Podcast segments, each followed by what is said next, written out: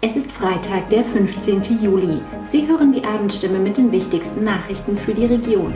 Heute mit Sarah Utz. Guten Abend. Und das sind heute unsere Themen. Armutsbericht. Mehr Menschen geraten in wirtschaftliche Not. Schimpansenhaltung. Veterinäramt verlangt Nachbesserungen vom Leintal zu. Landwirtschaft. Cem Özdemir besucht Bauernpräsident in Weinsberg. Die Armut steigt so stark wie seit der Wiedervereinigung nicht, heißt es im Bericht des Paritätischen Gesamtverbands. Von 15,9 auf 16,6 Prozent. Überproportional betroffen sind Haushalte mit drei und mehr Kindern und Alleinerziehende. Bei den unter 18-Jährigen sei es in Baden-Württemberg fast jeder Fünfte, der armutsgefährdet ist, sagte ein Sprecher des Sozialministeriums in Stuttgart.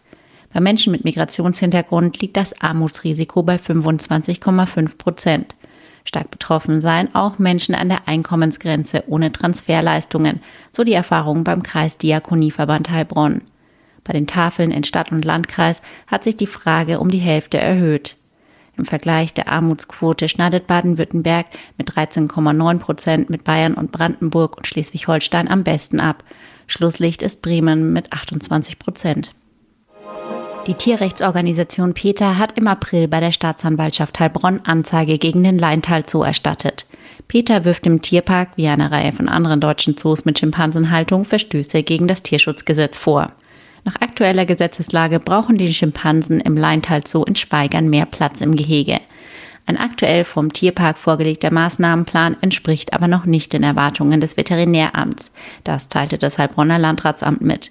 Die Tierparkbetreiber zeigen sich offen für Veränderung, beklagen aber die wirtschaftliche Situation durch die Corona-Krise und Preissteigerungen. Die Realisierung der Vorgaben müsse machbar sein. Um die aus Sicht des Veterinäramts noch immer bestehenden Defizite zu besprechen, sei ein Termin vereinbart. Welche Punkte genau das Veterinäramt noch bemängelt, sei den Betreibern nach eigenen Angaben noch nicht bekannt. Die Ermittlungen der Staatsanwaltschaft infolge der Peter-Anzeige dauern an. Bundeslandwirtschaftsminister Cem Özdemir hat dem Präsidenten des Deutschen Bauernverbands Joachim Ruckwied bei Weinsberg bei der Getreideernte geholfen.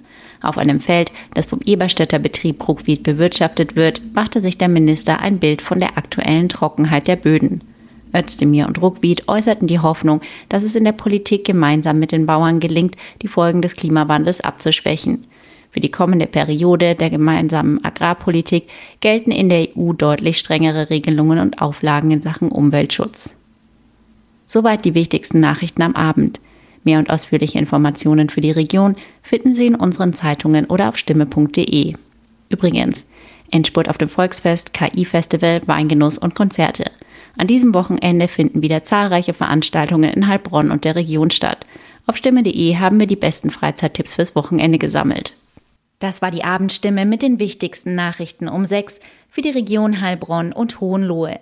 Immer von Montag bis Freitag um 18 Uhr auf stimme.de und überall, wo es Podcasts gibt.